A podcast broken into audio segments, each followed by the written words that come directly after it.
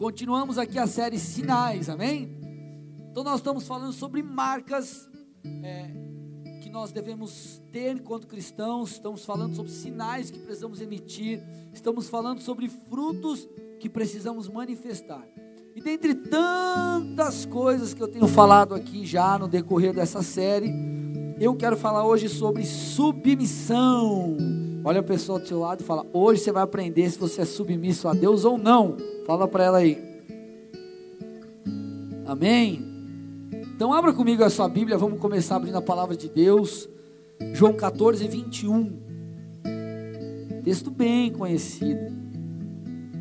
Bem conhecido. João 14, 21. Diz assim o texto: Aqueles que aceitam os meus mandamentos e lhes obedecem são o que me amam, são os que me amam. E porque me amam, serão amados por meu Pai, e eu também os amarei e me revelarei a cada um deles. Cada um deles. Amados, esse texto nos ensina muitas coisas, pode aprender muita coisa através dessa afirmação de Jesus só que o que a gente percebe logo de cara aqui é que o Senhor está dizendo que quem ama a Deus necessariamente o obedece. Necessariamente o obedece. Se você não obedece a Deus, você não o ama. Simples assim. Simples assim. Nós precisamos, amado, olhar, aprender a olhar para as escrituras. Algumas coisas elas é, não são relativas, ou na verdade, é, nada ou quase nada talvez seja relativo nas escrituras. Se Jesus está falando que quem o, quem o ama tem que obedecer, se você não obedece, você não o ama. É a mesma coisa que você fala assim para mim, por exemplo, pastor, eu sei dirigir, mas a pergunta que eu te faço é: você é habilitado para dirigir? Você tem carteira de habilitação? Você pode saber dirigir, mas se você não tem carteira de habilitação, você não é habilitado. Então é mais ou menos assim. Mas, pastor, eu sinto coisa boa por Jesus no meu coração. Eu canto um monte de música legal para Ele. Se você não obedece, você não o ama. É que o texto está falando. Por isso que em 1 João 5,3 a Bíblia diz assim: ó, porque nisto consiste o amor a Deus. Porque nisso consiste o amor a Deus, em obedecer aos seus mandamentos. Então ele está falando, ei, nisso consiste o amor a Deus. O amor a Deus é dessa forma, em obedecer, manifestamos isso ou demonstramos isso quando obedecemos aos seus mandamentos. Por que, que eu estou falando isso? Ou logo de cara, logo na introdução, já estou trazendo isso para vocês. Porque, gente, algumas pessoas confundem e acreditam que amar é necessariamente ou unicamente sentir. É claro que amar é sentir. Hoje eu estava fazendo um casamento, tudo lindo, maravilhoso e, cara, envolve aquele, aquela coisa do momento, muito legal. E amado, vamos lá, trazendo para um relacionamento entre o casal. Casamento sem sentimento não tem graça, sim ou não? Na relação com Deus também viver o Evangelho, andar com Jesus sem sentimento, não tem graça. Só que sentir não define amor. O sentimento não é amar. Amar envolve sentimento. Só que amar é obediência. Na verdade, a obediência ela é a expressão daquilo que você sente é a expressão maior do seu sentimento. Vocês estão aqui comigo, gente? Então vamos lá. Quando você olha para a Escritura e percebe que a Bíblia fala, por exemplo, que você precisa tratar sua esposa com honra, e você faz isso obedecendo a Deus as Escrituras, sabe o que você está fazendo? Você está amando a Jesus. Quando você, amado, por exemplo, começa a servir no ministério, você está na igreja, congregando, frequentando o céu, aí o Senhor coloca no seu coração de você ajudar o pessoal do Boas-Vindas, ajudar o pessoal dos Atalaias, fazer alguma coisa na igreja, e você corresponde, aceita isso e fala, vamos embora. Você está expressando o seu amor por Jesus. Quando você trata as pessoas com respeito, ou quando você cumpre qualquer outro mandamento da palavra, você está amando a Deus. Agora não adianta você ter sentimento, não adianta você sentir e não se submeter a Deus. Vocês estão aqui comigo? Então qual que é a regrinha da coisa aqui? É você usar a obediência para expressar esse sentimento dentro de você. É assim que Deus vai receber. Da mesma forma, vamos lá, quando você faz aniversário de casamento ou de namoro, aí você vai, você homem, vai lá no shopping, chega na Vivara, fala outra, outra, fala uma joalheria. Hã? Como? Sephora, como que é? Sephora, ah, tá. Você já viu que eu não sei, que eu nunca fui lá comprar para minha esposa, né? Mas brincadeiras à parte, você chega lá, você fala, ó, eu quero a joia mais cara desse lugar. Você compra para tua mulher. Amém, mulheres? Oh, glória, né? Aleluia. Você vai lá e compra. Você está fazendo o quê? É uma forma de você expressar aquilo que está batendo no seu peito, varão.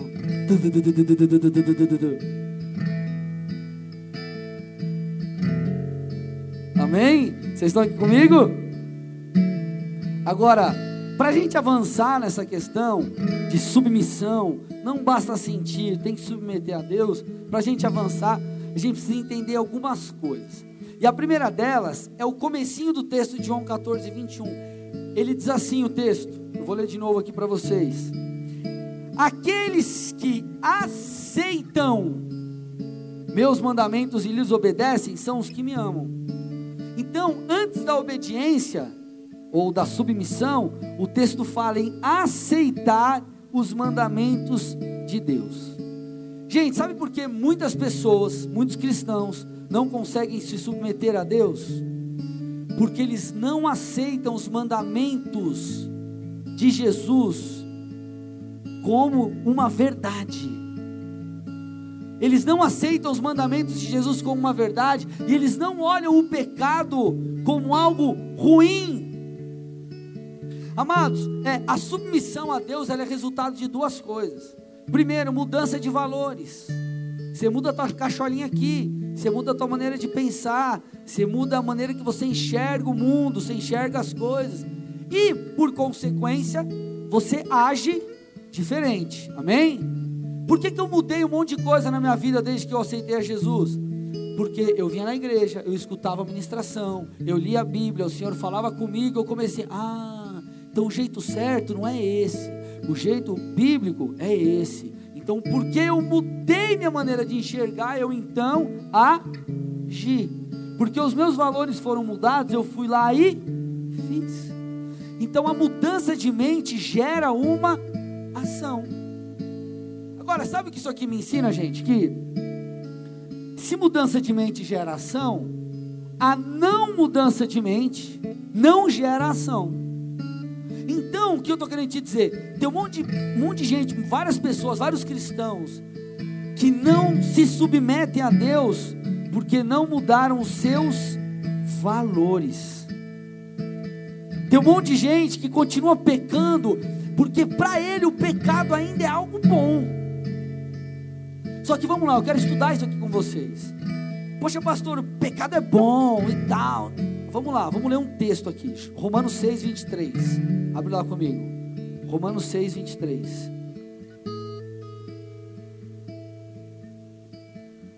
Que vamos lá, gente. Se eu chego para você e falo, cara, aqui tem um ácido, um copo, 200 ml de ácido.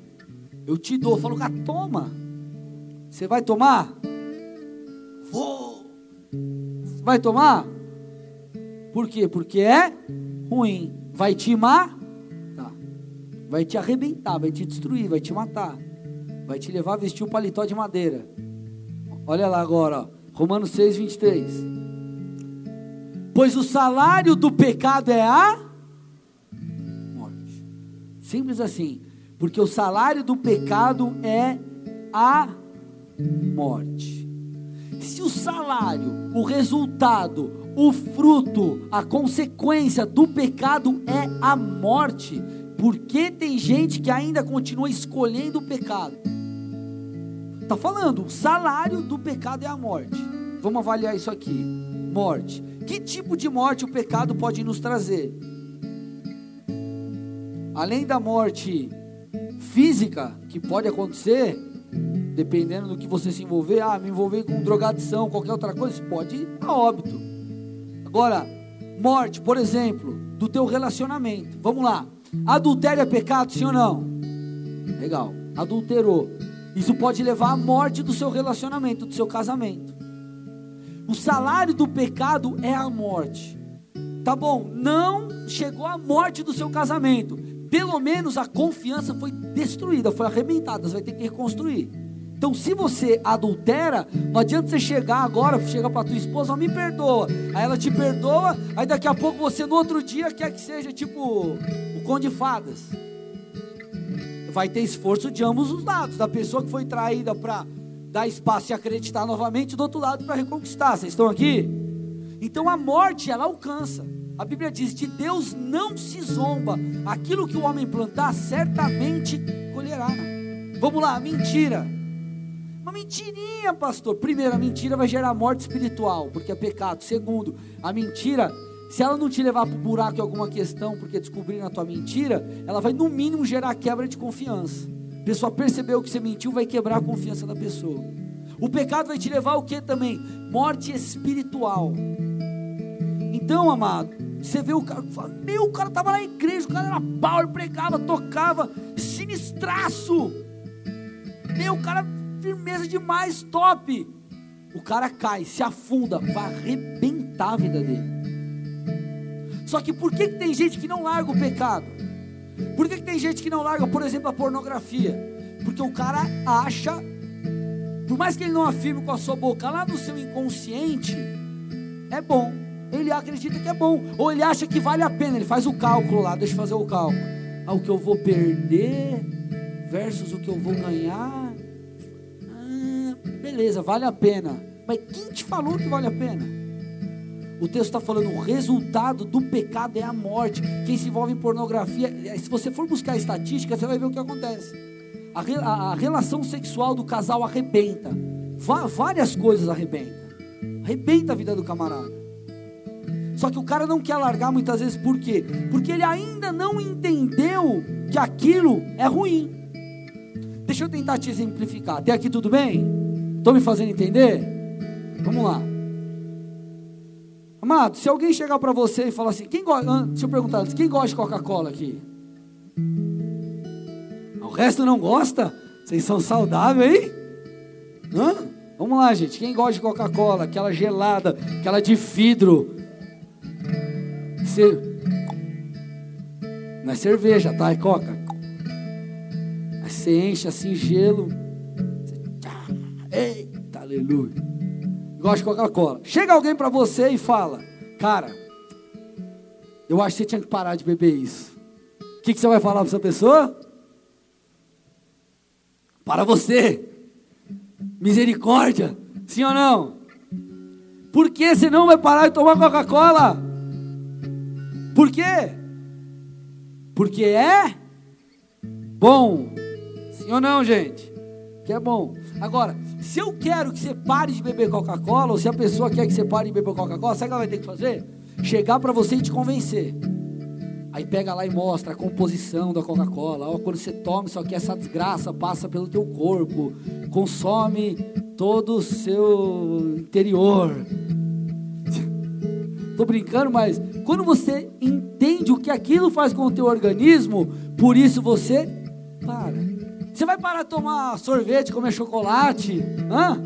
Não, agora se você está com uma doença, alguma coisa, você precisa parar e mostra, cara, tem que para a sua saúde. Ou você fala, cara, eu quero chegar na Operação Verão 2018. Abdômen trincadinho, tríceps trincando, hã? quero que aperte todas as minhas roupas porque eu quero ficar monstrão. Fala Deus. Você tem que fazer o quê? Parar de comer chocolate. Sim ou não? Estão me entendendo? Mas para você parar de comer o bendito chocolate. Perceba que eu falei bendito e não maldito, né? Bendito chocolate, a bendita, aleluia, Coca-Cola. Você vai ter que fazer o quê? Entender que aquilo é errado. Ou errado não, mas que aquilo te faz mal. E amado, assim é o processo na vida do cristão. A pessoa precisa ser convencida para que ela comece a aceitar os mandamentos. O cara precisa entender Romanos 6:23. O pecado vai te levar para o buraco, o pecado vai acabar com a tua vida, o pecado vai te arrebentar. E se assim não fosse, e se não fosse dessa forma, Jesus, ele não teria vindo, porque amado, Jesus, principal e primeira coisa que Jesus veio fazer com a gente, sabe o que é? Nos livrar do inferno. Credo, pastor, é verdade. Foi o principal pregador sobre o inferno. Ele veio para nos dar a vida eterna. Então, amados, a submissão a Deus, ela passa, primeira coisa, por aceitar os mandamentos, por entender, porque se você, enquanto você não entender que a desgraça da pornografia e todas as outras, outras coisas que a palavra de Deus diz que são pecado, é ruim, você não vai deixar. Aí você está lutando, você está querendo falar, cara, para com isso, para com aquilo. Só que o cara lá no fundo ele está falando assim: Meu, eu não quero parar, eu gosto disso. Então, como que você vai ajudar alguém que não quer ser ajudado? Fala, cara, o cara está passando uma crise financeira. Você fala, cara, eu vou te ajudar.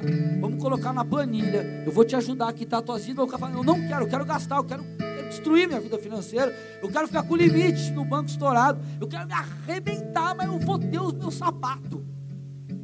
A irmã, ou eu vou ter o rodão no carro lá, a suspensão que eu aperto assim, suspensão ao, ao, ao Wi-Fi, pro Wi-Fi, Bluetooth. O cara quer nem saber. Como que você vai ajudar? Então, primeira coisa, você quer mudar de vida, aceite o que a palavra de Deus diz. Vocês estão aqui comigo? Agora, vamos lá, beleza, pastor. Cheguei na igreja, entendi. Para mudar de vida, eu preciso aceitar os mandamentos. Eu ainda não aceitei muita coisa, não. Tem coisa que eu preciso aceitar. Não entendo muito bem essa parada. Como que funciona? Primeira coisa que você precisa entender, ou a coisa que você precisa entender para a sua vida ser transformada. Você tem que dar espaço para Deus te mudar. Olha o que diz João 16, 8. Olha o que diz João 16, 8. Põe na tela lá para mim, por favor. Olha lá. Está falando do Espírito Santo, tá? Espírito Santo, onde que ele habita? Em nós, amém? E olha o que o texto fala. Quando ele vier, aí fala que o Espírito Santo, o que está escrito? Convencerá o mundo do pecado. Então, o papel do Espírito Santo, uma das funções do Espírito Santo é nos convencer do pecado. Agora, como que eu vou ser convencido por alguém que eu não converso.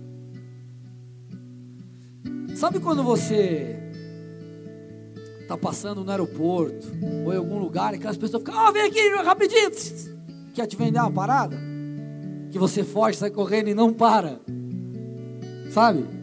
O que, que a pessoa quer? Que você dê a ela um minuto para ela conseguir te convencer. Porque ela, se ela te convencer, você vai comprar o produto dela, sim ou não? Só que para você ser convencido, você precisa, você e ela terem uma conversa. É assim na vida com Deus. Sabe por que tem um monte de gente que não aceita os mandamentos de Deus? Porque não é convencido por Deus. E sabe por que não é convencido por Deus? Porque não fala com Deus. Simples assim. Se quer ser convencido pelo Espírito Santo, você tem que ter tempo com ele para ele argumentar com você. Sabe quando isso acontece? Quando você está na tua casa lendo a Bíblia, quando você está aqui no culto escutando a palavra, quando você está orando e falando com Deus, nesse processo, Deus vai começar a te mudar. Por isso que tem um monte de gente que vem na igreja, o cara está cinco anos na igreja e nada muda. E tem outros que estão há seis meses, por exemplo, e a vida dele mudou. Por quê?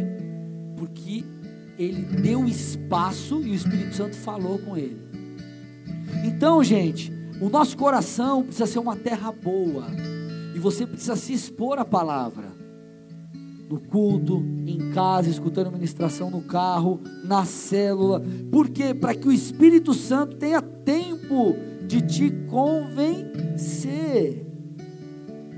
E assim a vontade dele vai sendo gerada. Porque assim, gente, tem um monte de. Algumas pessoas olham e falam assim: Meu, Como que o cara lá, o cara é louco, largou, que nem eu, larguei a carreira para ser pastor. O outro lá, estava aqui no rolê, na zoeira com a gente, largou tudo agora para ser crente, seguir esse Jesus aí, esse negócio aí, essa religião aí. Sabe o que acontece, amado? Quando nós nos relacionamos com Deus, e Ele começa a falar com a gente, você começa a perceber que o que você quer para a sua vida não é tão bom assim. E você começa a ser convencido por Ele e entender que o que Ele tem para você é muito melhor. Por isso que você toma passos que aos olhos de outros pode parecer loucura, porque Jesus te convenceu. Ele fez você entender que a vontade dele é boa, perfeita e agradável. E aí você falou: "Puxa vida, é verdade". E aí você começa a se abrir.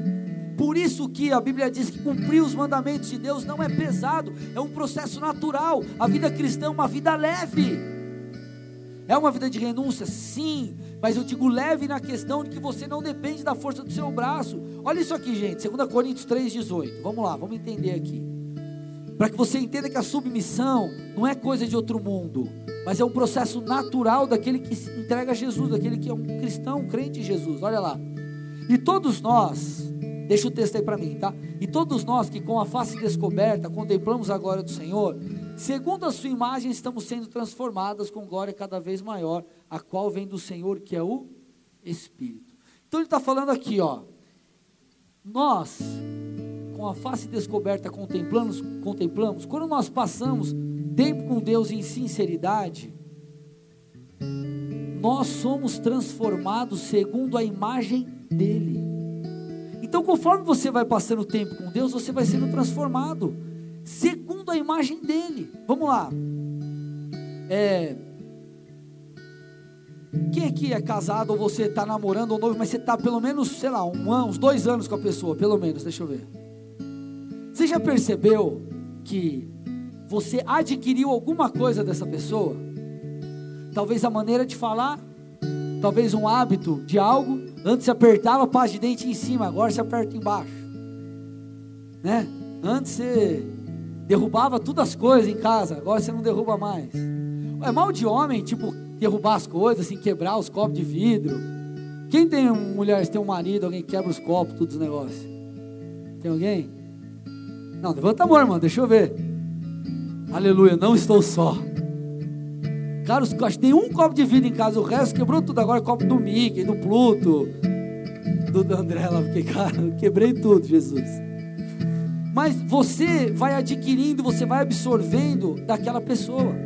Então é assim com Deus. Cara, você vai caminhando com Jesus, aí chega um dia que você está no culto, aí Deus fala com você com aquela voz que te convence. Sabe quando você está no shopping, tua mulher chega para você e fala assim: Amor, presta cartão. Mas fala daquele jeito, você fala: Cara, não tem como negar. Sabe aquela coisa que você fala: Meu Deus do céu. O Senhor chega, ele te convence, ele fala: Filho, tá na hora de você largar isso, né? Filho, Está na hora de mudar. Filha, está na hora de mudar. Essa voz é uma voz que te convence. Agora você foi convencido porque você passou tempo com Deus. Você começou a ser parecido com Ele porque você estava junto com Ele. É uma transformação natural. O texto está falando, você vai começar a se parecer com Deus. Vamos lá. Quais são alguns traços de caráter, do caráter de Deus? Deus, Ele é fiel. Conforme você vai andando com Jesus, você vai se incomodando com a infidelidade. Porque você está muito perto dele, você começou a absorver tudo isso. Conforme você vai caminhando com Jesus, você percebe que Deus é santo. Então tudo que é pecado na sua vida vai começar a te incomodar. Você não dá mais, eu estou vivendo dessa forma, cara, não está legal. Por quê? Porque você está andando com Jesus. Então a sua vida você vai começando a tender para esse lado aqui. Aí você vai se incomodando com a tua maneira antiga de viver.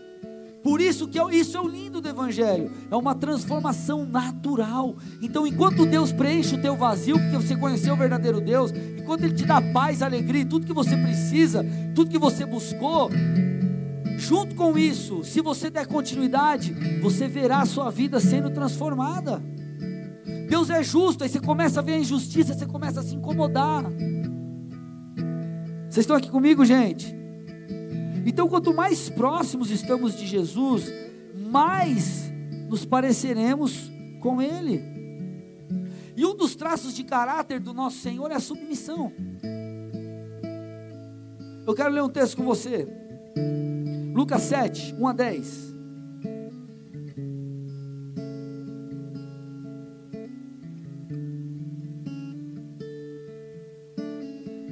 Olha lá, diz assim: Tendo terminado de dizer tudo isso ao povo, Jesus entrou em Cafarnaum. Ali estava o servo de um centurião, doente quase à morte, e quem a quem seu senhor estimava muito. Ele ouviu falar de Jesus e enviou-lhe alguns líderes religiosos dos judeus, pedindo-lhe que fosse curar o seu servo. Chegando, chegando-se a Jesus, suplicaram-lhe com insistência: Este homem merece que faças isso, porque ama a nossa nação e construiu a nossa sinagoga. Jesus foi com eles já estava perto da casa quando o centurião mandou amigos dizerem a Jesus: Senhor, não te incomodes, pois não mereço receber-te debaixo do meu teto. Por isso nem me considerei digno de ir ao teu encontro. Mas dize uma palavra e o meu servo será curado.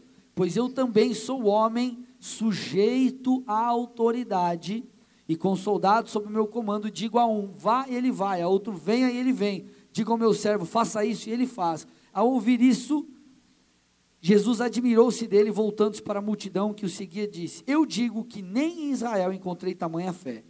Então os homens que haviam sido enviados voltaram para casa e encontraram o servo restabelecido. Então o texto está falando aqui que esse homem diz assim: é, Eu também sou homem sujeito à autoridade. Então ele está falando assim: Jesus, eu sei bem o que é isso, porque da mesma forma que você é sujeito à autoridade, Deus, eu também estou sujeito à autoridade. Então o que, que a gente vê aqui? Jesus era alguém submisso a Deus Pai. Então, gente, enquanto cristãos, a submissão é uma das coisas que nós precisamos manifestar. Jesus, ele não foi apenas obediente, mas ele foi submisso, e aqui entra a chave. Submissão está acima é um nível acima da obediência, é uma obediência plus, é uma obediência, é o bolo lindo, maravilhoso, com a cerejinha em cima, é a cereja do bolo. Mas para eu explicar esse conceito, eu quero te. Quero dar um exemplo. Os líderes aqui da igreja, líderes de célula, líderes de ministério, diáconos e presbíteros, eles têm um compromisso comigo. Eles têm que estar no culto de domingo à noite me ouvindo. É um compromisso deles comigo. Eles precisam estar ouvindo o seu pai espiritual, me ouvindo. Agora, os líderes eles podem de duas maneiras levarem isso em consideração. Ou eles podem cumprir isso de duas formas. Primeiro, falando assim: "Ai, que saco. Eu vou lá só porque o pastor mandou. Se ele não me ver, ele vai me cobrar." Ou pode fazer isso.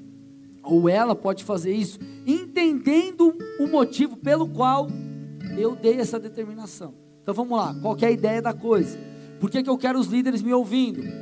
Para que haja essa transmissão daquilo que a gente fala do DNA, para que eles possam crescer espiritualmente, mas também para que eles entendam, venham entender qual é o DNA da igreja, como eu penso, como eles devem conduzir o rebanho e por aí vai. Mas se a pessoa vira emburrada, vira assim, eu não queria ir, mas tem que ir lá. Ela obedeceu, sim ou não? Sim ou não? Era para ela ir. Se ela foi, emburrada ou não, ela obedeceu? Agora eu pergunto: será que ela honrou a Deus? Será que ela honrou aquilo que o pastor dela determinou por amor? Será que esse é o coração correto diante de Deus? Então a submissão, a obediência é o. O, a submissão é ir com esse entendimento. A Bíblia fala que aqueles que buscarem a Deus de todo, não é pouco, não é parte, é de todo o coração, esses encontrarão a Deus. Então o que é submissão? É colocar-se de baixo. Se você buscar no dicionário, submissão é colocar-se de baixo. E quando você se coloca de baixo, se submetendo com o entendimento correto, você recebe aquilo que está, que vem de cima. Eu vou, eu vou. Sabe quando eu vou receber a unção do meu pastor? Sabe por que, que eu recebo? Porque ele liga para mim, André. Vou fazer uma viagem para tal lugar. Você vai comigo? Vou. Eu vou para dirigir. Eu vou para carregar as caixas, vender os livros. Eu vou lá. Vou amarradão. Vou junto com ele. Aprendo um monte. Absorvo a unção. Porque eu me coloquei de baixo. Então eu posso receber o que vem de cima. Vocês estão aqui comigo? Agora, se eu não tenho um coração correto diante disso, eu me coloco de baixo, mas com a tampa fechada aqui, ó. Não vou nem fazer, senão vai fazer caca aqui. Vocês estão entendendo, gente?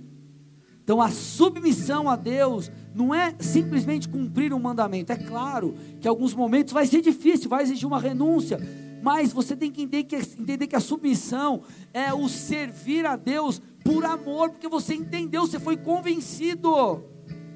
Senão a gente vai vamos fazer aqui um terror gospel. Você quer ir para o inferno ou não? Não. Então dá o seu dízimo. Aí você, ai, cara, meu Deus, desesperado. Você quer queimar no fogo do inferno pela eternidade? Não, então faz isso. É uma mentira o fogo do inferno? Não. Se tivermos em pecado, vamos o inferno? Vamos. Eu não, está amarrado em nome de Jesus. Vamos não. Fala show para lá, pastor. É outra pessoa. Mas o que nós estamos aqui ministrando, para que vocês entendam, não é só obediência, não é só cumprir, é se submeter, é colocar-se debaixo, é ter o coração correto, é fazer de todo o coração. Essa é uma marca de um cristão. Cara, quando você olha para a história, por que, você vê que tem um monte de Marte? Por que, que você vê? Meu, você olha em Atos, os caras tomavam porrada, os caras levavam, cara, arrepiavam os caras no meio, os caras ficavam felizes. Obrigado pela honra que eu tive de apanhar pelo Evangelho. Falei, Meu, como assim? O cara é louco, cara. Porque a mente dele mudou. A mente dele mudou. Eu não estou falando que você tem que sair por aí, oh, quem quer me bater porque eu sou crente? Vocês estão entendendo o que eu estou dizendo, amém, amados? Então nós precisamos nos submeter a Deus, nos submeter à palavra, fazer de coração, para que a gente possa receber tudo que Deus tem. Agora, tem pessoas que falam assim, é, puxa pastor, eu só, eu me submeto apenas a Deus. Só que você precisa entender, meu irmão e minha irmã, que submeter a Deus tem a ver com obediência à palavra. E a mesma palavra que fala sobre submeter a Deus, ela fala que Deus trabalha com delegação de autoridade. Por favor, presta atenção nisso. Até aqui tudo bem, amados? Eu estou me fazendo entender? Vocês estão tão quietinhos? Estão prestando atenção? Tá, amém. É, Deus ele queria libertar o seu povo. O povo estava preso lá no Egito, escravo. Começa a clamar e Deus decide libertar. O que, que Deus faz? Deus vem numa carruagem de fogo e bate, dá uma voadora em faraó, psh, tipo do voadora assim, mortal combate, pá, fatality, corta a cabeça do faraó, enterra ele, fala, desgraçado, vai para o inferno. Faz isso Jesus? Manda um anjo lá, anjo com, sei lá, uma espada e corta todo mundo. Foi isso que ele fez? Não, ele levantou Moisés. O povo Deus sabia que o povo ia passar por tempos de crise, o que, que ele faz? Levanta José.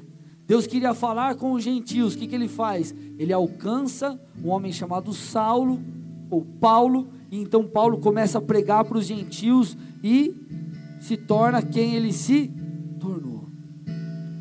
Querido, Deus podia ter chegado é, de uma forma sobrenatural e convencido as pessoas a sair do Egito.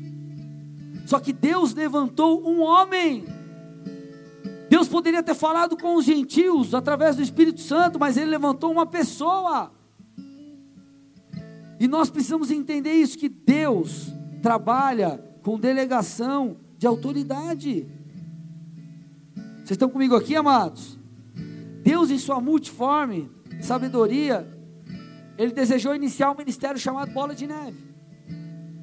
E o que, que Deus fez? Deus Chegou, desceu lá no na, na Argentina, lá no, no Chile, nos Alpes lá, fez uma bola de neve e apareceu assim, falou: "Ó, oh, eu sou Jesus". a bola de neve aqui que vocês têm que bola. Ele colocou o ministério no coração de um homem chamado Rinaldo Seixas, o apóstolo Rina. Levantou o apóstolo Rina.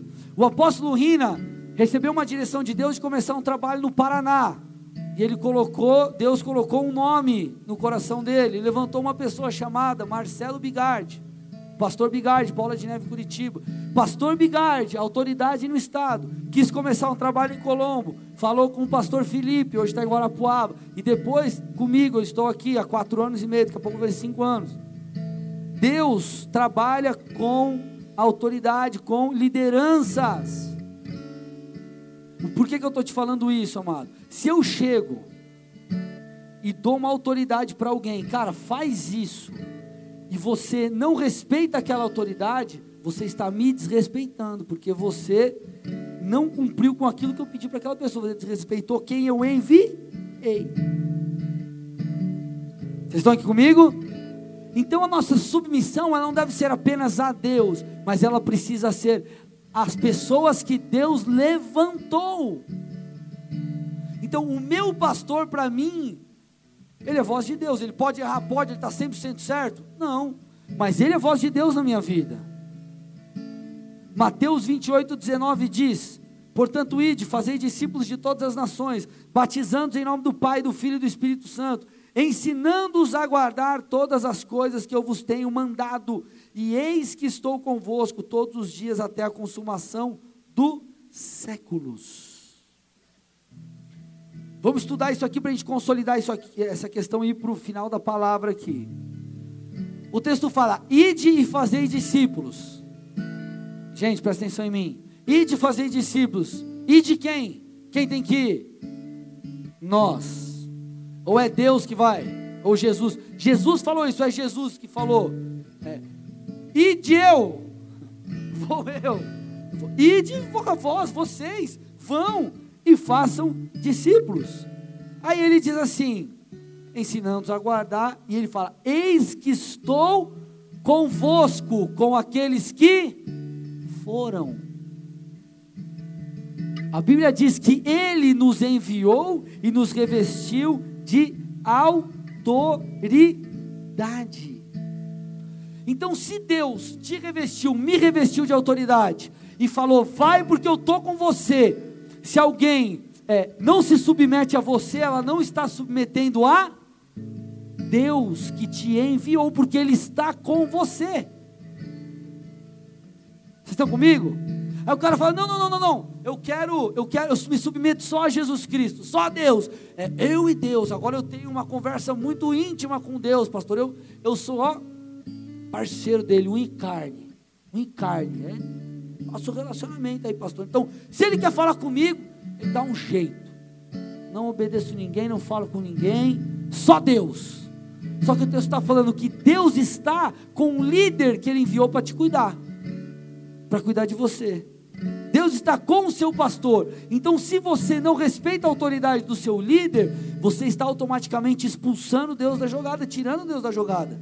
Aí você vai falar com Deus, Deus vai falar: não, não, mas eu falei que eu estou com ele. Eu usei ele para te dar uma direção e você não obedeceu. Vocês estão aqui comigo? Por isso que lá em Mateus 10, 40 está escrito o seguinte: põe lá para mim, Mateus 10, 40. É o resumo disso aqui que eu falei. Mateus 10, 40. Olha lá. Quem recebe vocês, recebe a mim. E quem me recebe, também recebe aquele que me envia Então Jesus está falando, quem recebe vocês, aí, eu enviei vocês. Quem está recebendo vocês, está me recebendo. E quem me recebe, está recebendo aquele que me enviou. Ou seja, se você não recebe aquele lá, então você não está me recebendo. Gente, vamos lá. Se você, quem é pai aqui? Quando eu falo pai, eu falo pai e mãe. Quem é pai? Mãe. Legal. Se alguém distrata o teu filho, imagina, a pessoa ela trata mal o teu filho. Você vai chegar para aquela pessoa e falar: que legal vai ser o teu melhor amigo. Sim ou não? Porque mexeu com o teu filho. Mexeu com o teu filho, mexeu com você. Sim ou não? A conversa aqui é a mesma. Diante disso eu te pergunto: como anda aí o seu nível de submissão? A Deus e Sua palavra? e aquela pessoa que Deus colocou para cuidar de você. Ah, pastor, mas o meu líder, eu sei mais da Bíblia que meu líder. Mas Deus investiu ele de autoridade sobre você. Então o teu papel não é discutir Bíblia, teu papel é honrá-lo. Vocês estão aqui comigo ou não?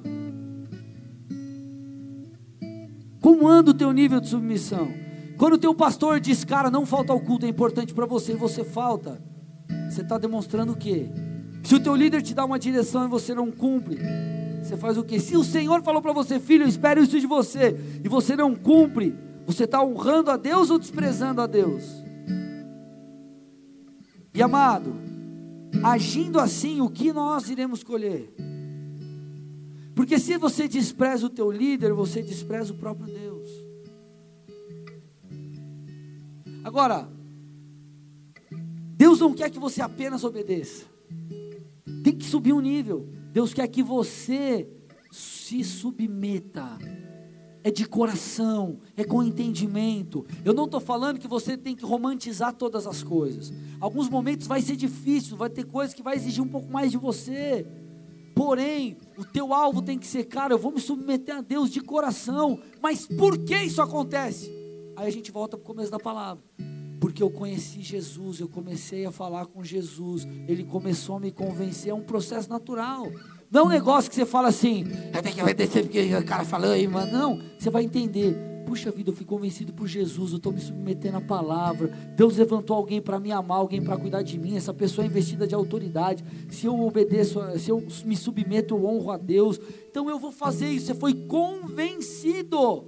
Agora, por que tem um monte de gente que não vive o que Deus tem? Porque o cara vem em culto de ceia, não vem nos outros cultos, o cara não lê a Bíblia, o cara não ora, o cara não vai na célula, não tem como crescer, não tem como a mente ser mudada. Pastor, quero vencer o pecado, eu desejo o pecado. Aí o cara fica lá, é, é, 24 horas, 24 vezes 7. Quanto que dá isso, essa conta aí? Quantas horas na semana?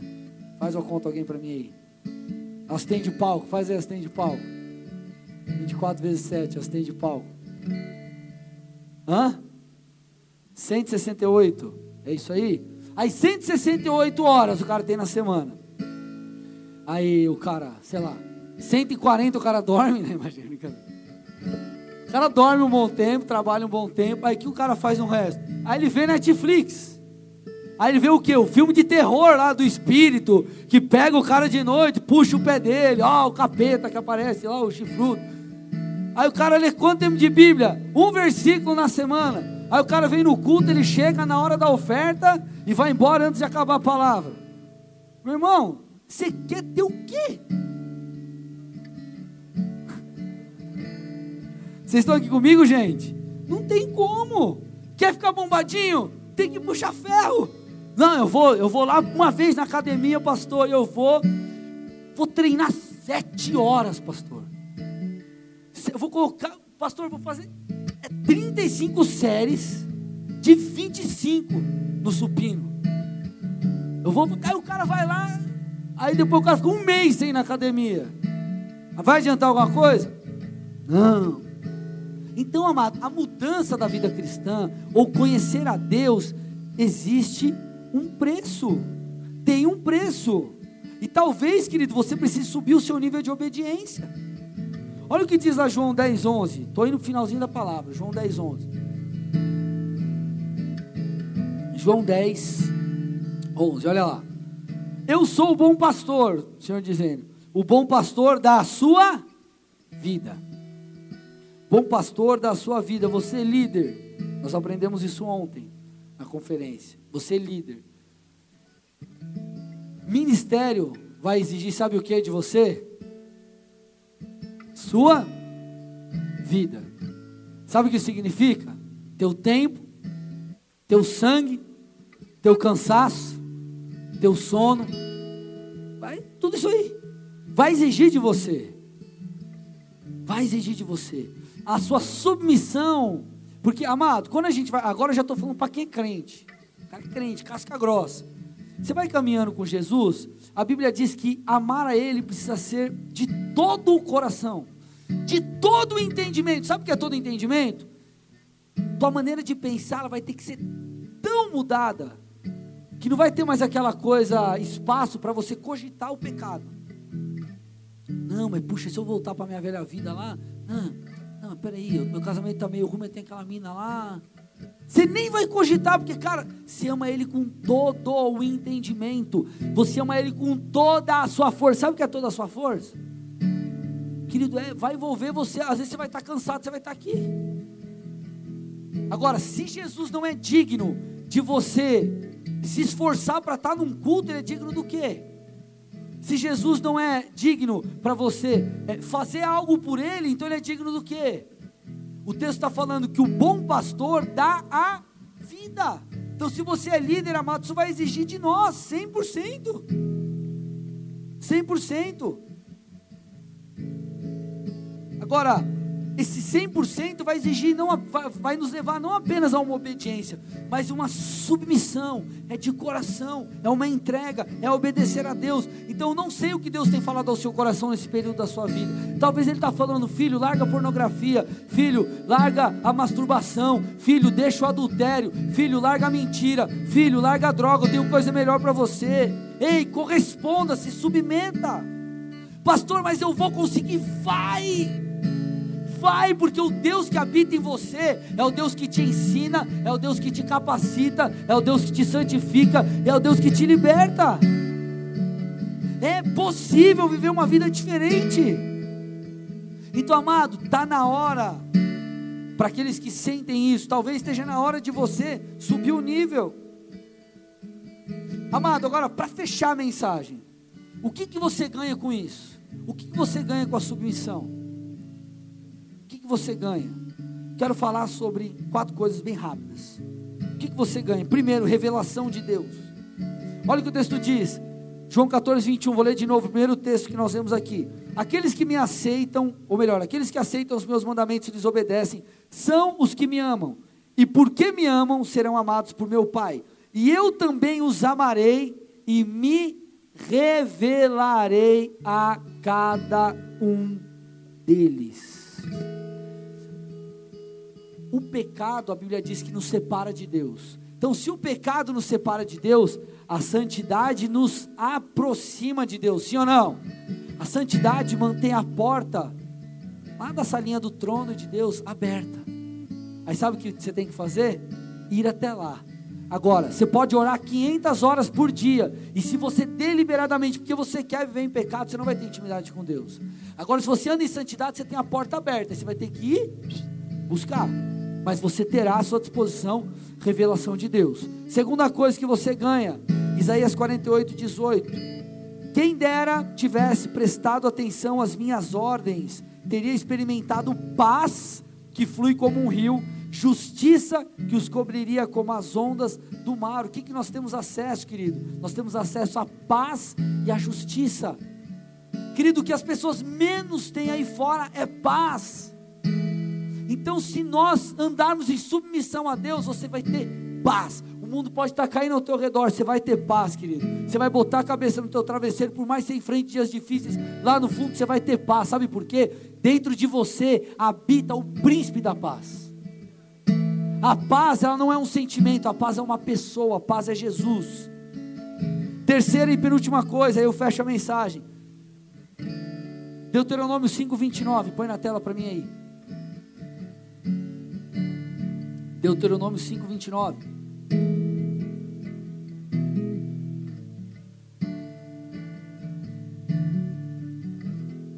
Diz assim o texto: Como seria bom se o coração deles fosse sempre assim, se estivessem, olha o que diz, vê se não é o que nós estamos tratando aqui, dispostos, submissão, dispostos a me temer e a obedecer a todos os meus mandamentos. Olha o que diz agora: tudo iria bem com eles e os seus descendentes para sempre. Se você se submete a Deus, amado, presta atenção aqui. Se você se submete a Deus, sabe o que acontece?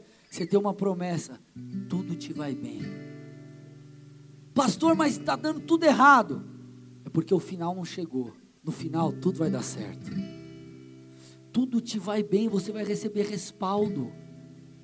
Porque você está plantando, então você vai colher tudo te vai bem. Última coisa, Deuteronômio 5, 32, 33. Então Moisés disse ao povo: Tenham o cuidado de obedecer a todos os mandamentos do Senhor, seu Deus, não se desviem deles em nada, permaneçam no caminho que o Senhor, seu Deus, ordenou que seguissem.